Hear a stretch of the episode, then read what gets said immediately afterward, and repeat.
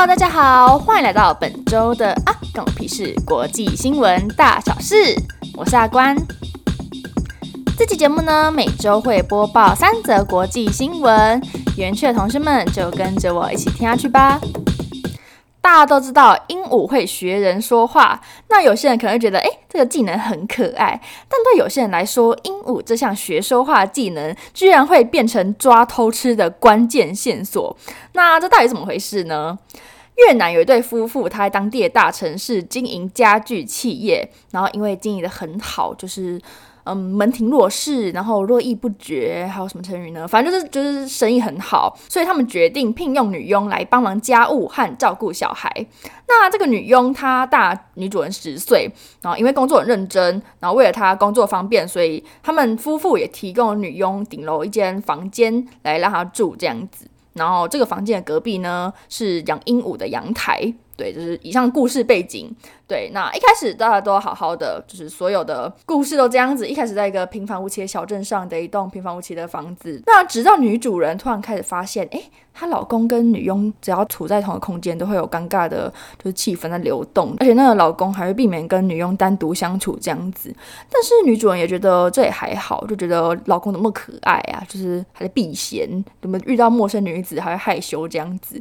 然后也不会往就是他们会有一腿的方面想，因为觉得自己比那个女佣还要年轻十岁，然后还很有钱，就经营这个家居企业，就是蓬勃发展，就觉得很有钱，就应该老公不会，他们两个之间应该不会有一腿吧？对。但是有次呢，诶，你看到转捩点来了，有一次女主人她在阳台晒衣服的时候。突然发现鹦鹉开始说一些很露骨的污言秽语，就一些房事术语这样子。然后我不知道他们讲什么，我不知道。对对，咯咯咯咯咯。然后对，然后然后女主人听到，突然想说：“哦，差几咧，老公会教鹦鹉这些话。”然后才开始想说，很常大家说要教鹦鹉说话，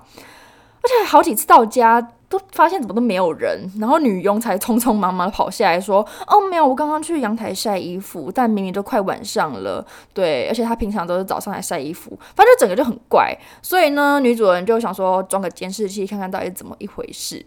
结果监视器装不到一周，马上就录下就是女佣跟她老公打炮的画面，而且呢，就是老公还说大放厥词，说就他要捞钱，然后跟女佣去私奔这样子。对他们，他们偷情也是蛮失败的，就是直接在家里面，然后还就是直接大放厥词，让就是老婆直接在不到一周内顺利拿到就是证据，然后当然这个女主人就马上收集好资料，然后就是聘用律师，马上就提告这样子。我真的是给这个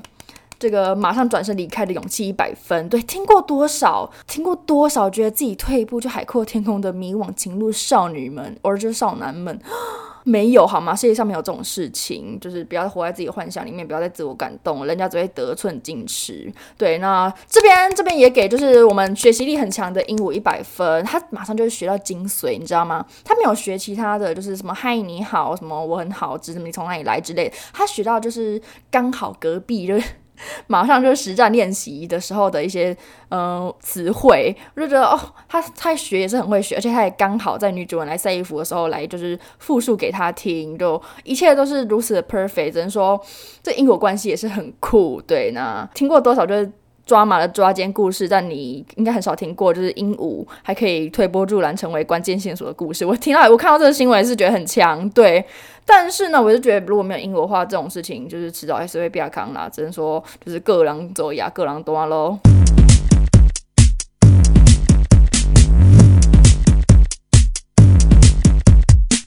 二则新闻在马来西亚，马来西亚一名大学生，他最近去星巴克点了一杯马币二十一块，大概是台币一百四十八块的巧克力星冰乐。那他在结账的时候呢，因为听不懂英文，然后店员说什么，他就全程点头。结果最后结账的时候呢，居然结账的价钱比原本的多出一倍多，变成马币四十四块，大概是台币三百零三块。来买下这一杯昂贵的新冰乐，那这到底是怎么一回事呢？大家都知道，星巴克的店员就很爱在你结账的时候问一大串，就是加价购的夺命连环杀问题。对，就是问一堆什么哦，你要不要低脂牛奶换燕麦奶？哦，这是糖浆，要不要换摩卡风味的？还是什么任何风味的，我很少喝水，我不知道。反正他就问了一堆，然后我以前呢都会陪他跑完就是 QA 流程。其实不止星巴克啦，还有很多啊，像是什么屈臣氏啊、麦当劳，他们就很爱就是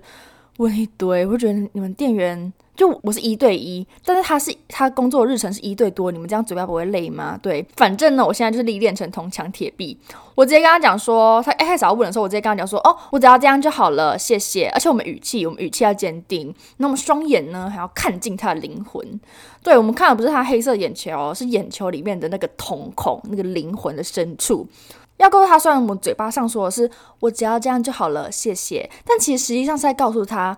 卖个萌啊，老娘呢就是抠阿巴，这些花里胡哨的问题留给下一个人，对你对我都好，明天会更好。对，然后通常店员呢也是会 get 到我们就是灵魂发散的讯息，然后直接转身结账，就是一些潇洒。我们两个两我们两位都潇洒，但这名马来西亚大学生他因为听不懂英文，所以他点饮料的时候，店员只要说话他就是点头，结果呢被店员以十万大军攻破城门的姿态，就加价购到底。那原本换算是一百四十八块的巧克力星冰乐，瞬间就是加加加加加到变成三百零三块。然后我就想说，到底加价购到底的星冰乐会长怎样？因为其实新冰乐本身就还蛮 fancy 的，就上面有一坨就是鲜奶油浮在上面。我看到那个图片 哦。更夸张，它就直接上面盖一座就是游乐园，你知道吗？它鲜奶油上面就撒满了白色、红色、黑色还是什么任何七彩的那种颗粒，然后最下就是上面还有一颗马卡龙浮在上面。我想说，这完全就是 broaden my horizon，你知道吗？我想说我我住在就是手摇影帝国台湾，什么样的配料没见过？但这颗浮在上面的马卡龙，就是着实就吓到我。天哪，你要吃那个马卡龙，还要打开那个盖子，然后这样。克难吃，而且还就要趁它变软之前吃，因为它浮在那个就是液体上面嘛。我就说天哪，反正呢，anyway，这整件事情就告诉我们，英文很重要。面对家家购大军，英文版你要做好防守。And then 就是买东西呢，不要别人问什么你就点头，这不然的话，你很可能会以就是 double 价钱来买下这杯游乐园新冰乐，然后还有一颗很幽默的马卡龙。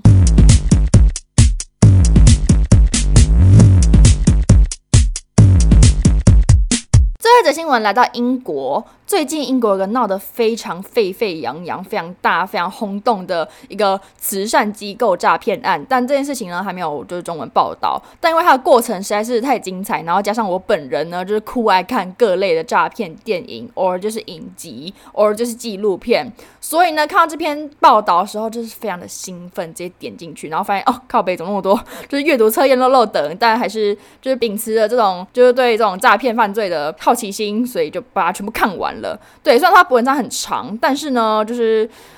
那个反转再反转，看了就不会觉得很冷这样子。Anyway，反正就简单整理给你们听。英国有一家很大慈善机构，叫做 Believe in Magic。然后这个 Believe in Magic 呢，他们很常举办派对活动，主要是邀请有先天疾病的小朋友们一起玩。那虽然说这个慈善机构应该很多都没有听过，然后我也是这件事情爆出来之前，我也是没听过这个机构。但是我相信你们大家都有听过一首歌，就是啊啊啊，You don't know you're beautiful。对，唱这首歌就是鼎鼎大名的一世代，AKA 许多人的初恋 One Direction。对，那其中的两位成员呢，Louis 跟 Liam，他们就有在二零一五年的时候出席过他们举办的一个叫做“灰姑娘舞会”的慈善派对。对，到那时候我点开这个新闻的时候，我想说，我保路易什么脸那么大一咖在上面，想说我我说我点错新闻吗？但是发现哎，没有，是我点对了，就是因为他有参加就是他们的慈善舞会这样子。总之呢，这个 Believe in Magic 的创办人是一对母女，然后妈妈叫做 Jim，然后女儿叫做 Megan。那 Megan 小的时候呢，父母就离婚了，然后他就跟他妈妈 Jean 一起在一个平凡的小镇生活。那到了他十三岁的时候，Megan 就被诊断出一个叫做自发性脑内高血压的疾病。那这个疾病呢，会让你的脑内压异常升高，造成了头痛、耳鸣，甚至是短暂的视觉障碍等等。对。那再过三年之后，就 Megan 的妈妈 j n 她跟她身边的朋友说，就是啊，Megan 长了脑瘤，并借此跟 Megan 一起创立了这个慈善机构 Believe in Magic。那他们希望能带给就是受病魔缠身的小朋友们一些快乐。那这个妈妈 G 呢，她就很常在就是这个慈善机构 Believe in Magic 的动态上面更新，就 Megan 很常跑医院跟进行鸡尾酒疗法的动态。我也看到报道的时候，她写就是 Daily Cocktail of Drugs。我想说，那你嗨嗨，就是怎么那么嗨，天天跑医院，然后还狂喝鸡尾酒跟嗑药。然后你觉得你课就算了，还天天更新在就是慈善团体的账号上面。我想说，这样会出事吗？还是大家就是爱这款反差萌？后来才发现是我自己蠢，查了才知道，Cocktail of Drugs 是一个叫做鸡尾酒疗法的东西。那它学术上就叫做高效能抗反转疗法。那这个疗法简单来说，就是患者一次会使用多种药物，然后避免只服用单一个药物，让身体产生抗药性来影响疗效。那它这个疗法呢，就很常运用在就是治疗艾滋病患者的疗法。那为什么叫做鸡尾酒疗法呢？是因为鸡尾酒调配方法也是就加一堆无为不为，所以坊间呢就叫它鸡尾酒疗法 （Cocktail of Drugs）。对，所以下一次你看到这个时候，别觉得哎呦，你怎么就是又喝酒又吃药？没有，人家是一种疗法这样子。所以俊呢不是 Paul 就是 Megan 很常进出医院跟喝鸡尾酒跟嗑药的动态，而是 po 很常进出医院跟一直服用药物的动态。对，那虽然说看他这样子，好像每天都奔波于就医院跟药物之间，但是呢，他们还是很用心的在营运 Believe in Magic，就持续有办派对给先天疾病的小朋友们一起玩。那刚刚有说到，就是 One Direction 两位帅哥有参加过他们办的派对。那当时的英国首相就 David Cameron 也有公开赞许过，就 Jean 跟 Megan extraordinary courage。卓越的勇气，所以这个慈善机构 Believe in Magic 就渐渐变得广为人知。那虽然说这个机构发展的规模就越来越大，但是 Jean 呢却公告说，就是 Megan 的脑瘤情况是越来越糟。那有一次呢，他就紧急需要十二万欧元，大概是四百一十二万台币，然后去进行一个能拯救性命的手术。而这个四百一十二万呢，诶。不到两天就募资到了，可以看到他们的号召力非常强。但就在这个时候，就儿童癌症社团的有一群人就开始怀疑说：“诶，就 Megan 真的有像他们说的一样病得那么重吗？”那他们会有这个疑问，是因为有一个儿童癌症协会的妈妈，她叫做 Joe Ashcroft，我们就叫她 Joe。这个 Joe 呢，她在二零一五年的时候，她有看到一个叫做 Just Giving 的募资网站上。然后他看到 Megan 在这个网站上面呢，发布了为了治疗神经母细胞瘤的募款资讯。那刚好这个 Joe 的儿子是因为患有神经母细胞瘤这个疾病而过世，所以 Joe 看到这个消息一出来，就直接帮他募到二十五万欧元，就大概快九百万台币，为了就是让这个 Megan 可以到美国接受最尖端的治疗。但是 Megan 在接受款项之后呢，却没有就任何后续的消息，像是到哪家医院，或又或者是向哪家就是医生进行治疗。那大家可能想说，这可能是人家隐私啊，就是为什么还需要像？就大家报备，但是就是我听我身边朋友就分享说，通常这种募资网站就为了某个目的的募资网站，就后续还是要 po 一些，就是你真的用这些钱去做，呃，他你募资的这些这个事情，像是就我朋友还有说他有他朋友的朋友，天哪，好远，反正就有人有人就是为了去想去欧洲自助旅行，然后还有分就是自己骑车在欧洲旅行，又或者是骑单车，或者是徒步的那一种，然后后续还是要录这些影片。就是 update 台上面才证实说你用这些钱是真的，呃，用在就是你在欧洲旅行这样子，所以哦，这些人开始怀疑说，就 Megan 可能没有把这些钱放在就正确的用处，是因为他后续都没有更新这些消息，对，所以 Jo 呢他就开始起疑心，而且跟这个机构的父母们一起聊一聊之后，诶，大家都觉得这样子突然无声无息，没有后续，真的很不太正常。所以呢，就寄了一封信，呃，委婉的问一下，就是晋跟 Megan，只是想知道这些钱有没有用在他该用的地方。但后来这封信没有被回复，然后当时他们有没有再追问下去，就各自安好的一年。对，那一年过后呢，就又看到晋跟 Megan 在网站上募款，然后他们说是在美国病得很重。然后需要更多钱。那这次呢，这群父母们就是决定要硬起来，就是这群儿童癌症中心的父母们决定要硬起来，就是发誓要揭发真相。那因为他们说，就他们很不希望大家被骗钱，尤其呢是利用大众对癌症孩童的同情心来骗钱。那他们要怎么揭发呢？对他们，他们是怎么个硬起来法？就是超强，就给自己取了化名，他们假装是记者要采访 Jin 跟 Megan 来写下他们的故事。那虽然说这个方法到后来是没有收获，但是同在儿童癌症社团的另一个成员刚好很会用，就是程式，就电脑程式之类的，所以呢就调查出他们使用电脑来发布动态的位置，诶，不是在医院哦，而是在佛罗里达迪士尼的一家豪华酒店。等于说他们在酒店里面，然后突然抛出说：“哦，现在要去看病了，然后现在在接受治疗，就是一个就是有点离奇的事情。”而这个晋跟 Megan 的这趟佛罗里达行，那他们都有在社群上面就是 update 他们的最新近况嘛。那照他们的说法，就是说 Megan 有患有十六种感染源跟严重的败血症，医生还说只有十趴的几率才能在未来的七天存活下来。然后后来他们有就是在更新说啊，幸好一切都顺利，然后病情稳定了下来，那医生才让他们母女俩回去。然后他们还说回去的时候会随身带着五个医疗箱跟一个 huge oxygen concentrator。巨型制氧器，我不知道是什么东西，应该是一个医疗用品。对，反正这个 jo 呢，他们得知这个消息之后呢，就付了一千英镑，就大概快三万台币，给一个私家侦探帮忙拍下他们下船回家的画面。那想要验证说，诶，是不是他们说的，就是拖着五个医疗箱跟一个巨大的制氧器？对，非常有《黑暗荣耀》里面的即视感，就那个阿朱玛就是收钱嘛，然后坐在车里面拍，就是各种照片这样子。私家侦探就真的拍下他们下船的画面。那画面里面，他们两个人就快乐富归，就是非常 normal、非常平常，就是有说有笑的，推着行李手推车下船，那完全不见任何一个医疗箱，或就是他们说的。Giant oxygen concentrator，巨大制氧器。那所以 Joe 就再一次 email 给 Jin，就问说：“诶，为什么你们说在美国病重接受治疗的时候，会是在迪士尼度假村呢？”那这次 Jin 就有回应了，他就说：“现在太多人被社交媒体的谎言给骗了。”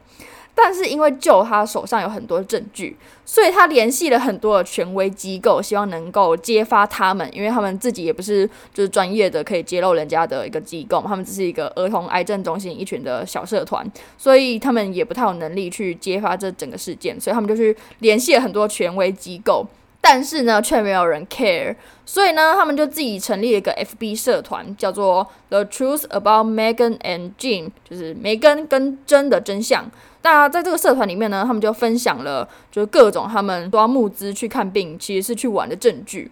但是，一堆人都不相信，就很多人都亲眼看过 Megan 吊点滴，然后病恹恹的样子。然后，而且刚刚有说到，就 Believe in Magic 这个是一个非常大的慈善机构，然后还有很多就名人啊，甚至还有英国当时的首相也是有就帮他们说话这样子。所以，这个社团呢就被留言轰炸，各种负面评论。现在说哦，你们到底是有多愤世嫉俗啊，才办出这种事情？然后想说哦，为什么要对那么这么可怜的人如此残忍啊？blah blah blah。但是，就是他们这些父母我还是很相信自己是在做对的事情。那直到二零一八年的某一天，就有人打电话过来跟舅说 Megan 死了，然后就接到电话的那一刻，想说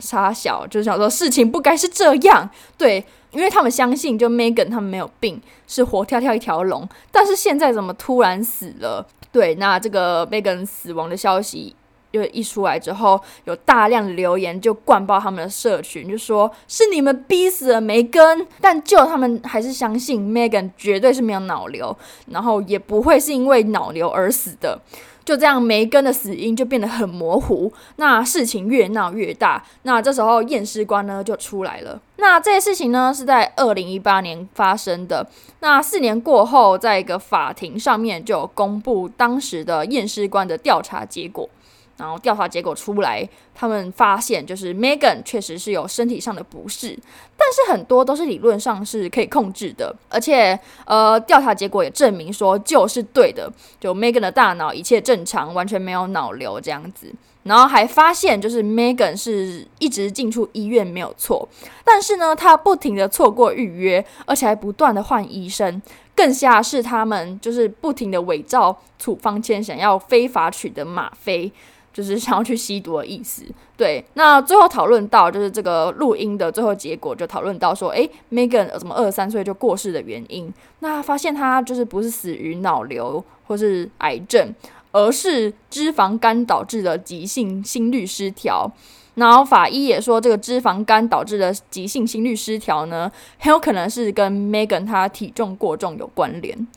对，所以最后法医调查出来的结果发现，就是静一直以来说 Megan 有脑瘤的这件事情是不存在的，而且他一直试图想要取得吗啡之外，死因居然是因为脂肪肝。对，那这个录音公开之后，呃，Megan 的妈妈也就是静，她不愿意接受采访。那当然，这个 Believe in Magic 这个慈善机构也就解散了。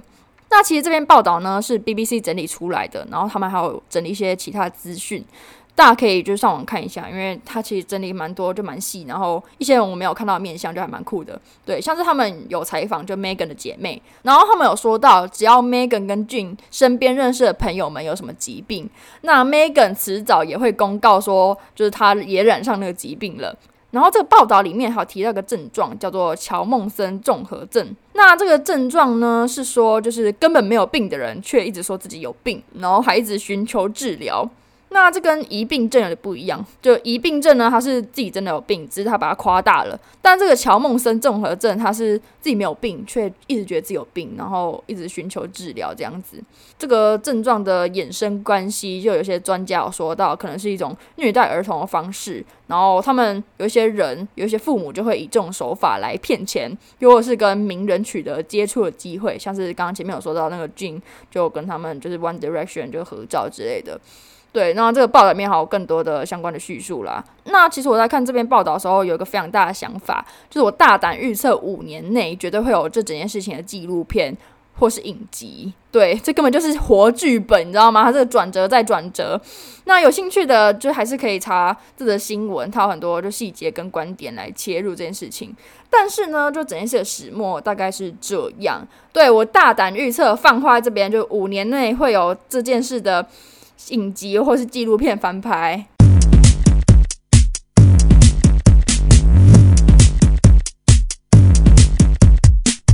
呢是本周的有话大声说时间。那本周有话大声说，我要跟你们分享我大女神泰勒斯，她大概一个月前就展开了她的巡回演唱会。那五月七号，泰勒斯就在美国田纳西州一个叫做 Nashville 纳什维尔的地方开唱。那这个地方对她来说其实是很重要，因为 Nashville 呢不仅是乡村音乐的重镇，然后众所皆知，泰勒斯也是以乡村音乐发迹的。然后这个 Nashville 也是她就事业开启的地点，所以这个地方对他来说很重要。但是呢，他在开唱的那一天，五月七号，就是当天的天气非常不好，就风雨交加，然后气象局还发布就是暴风雨警报，所以呢，整个演唱会从六点半就延后到了十点。但是整个广场里面七万名粉丝就没有人出去。当然一部分是对于就泰勒斯的爱，对。那另外一部分呢，是因为气象局说你们现在出去会更危险，因为外面就是暴风雨嘛，树倒的倒，然后扛棒倒的倒，就更危险，就是待在里面不要出去。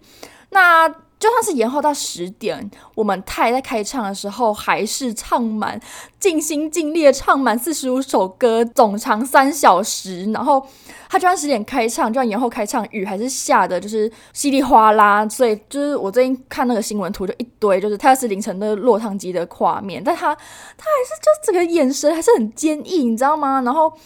哦，这个画面就是感觉就很感动，很动容，而且他不仅就是加班三小时，就淋雨加班三小时，他还要被罚钱，因为如果广场你没有准时结束的话，就是延后不知道一分钟算多少钱，他就是这样子延后了三小时之后，他被罚了一百八十万美元，大概是五千多万的台币。天呐，我听到这里真的是很动容，你知道吗？说到这里，真的忍不住不夸夸我们泰，我们泰 always 就说你怎么可以那么敬业？他 always 你看看同期同期的女神，然后不说什么 Ariana，还是说什么蕾哈娜，就是出歌出到后面直接不出了，然后开始经营她的美妆事业。我不是说不好，我不是说不好，只是说就是女神们还是可以在闲暇的时候就录一点歌，对，然后。我们泰勒斯，我们泰勒斯，他 always 出道十七年，还是非常的高产量。你看他不仅是新专，然后姐妹专，然后因为就是前公司把他的，就是前狗公司把他的那个以前的音乐版权全部都吃死死，所以他现在还要再 record 以前的旧专辑。我觉得这女的怎么可以那么高产量啊？对，然后就算是高产量，她的 quality 也是没有下降，每一首歌出来还是觉得哦。天呐，就如如同什么仙乐战耳吗？反正那个耳朵就是被准备洗涤。我想说，我们太怎么可以弄到如此高产能？对，所以我看到这个新闻的时候，我心里想说，以后到底有什么工作可以让我淋雨加班三小时，还要被罚五千多万台币的？绝对是没有，你知道吗？对，这种事情只有泰勒斯可以做出来，因为她是女神，她是女神，she's a God，Guy's a woman，对，Guy's a Tyler。天哪，Eric，赶紧给我出来唱，不要让我唱，就是我听到这个就是有什么靡靡之音吗？对，非常可怕。对，我我希望 Eric 刚刚也是可以赶快回归。对，那这就是本周的有话大声说，就是一个赞扬泰勒斯的敬业精神。那我们下周见喽，拜拜。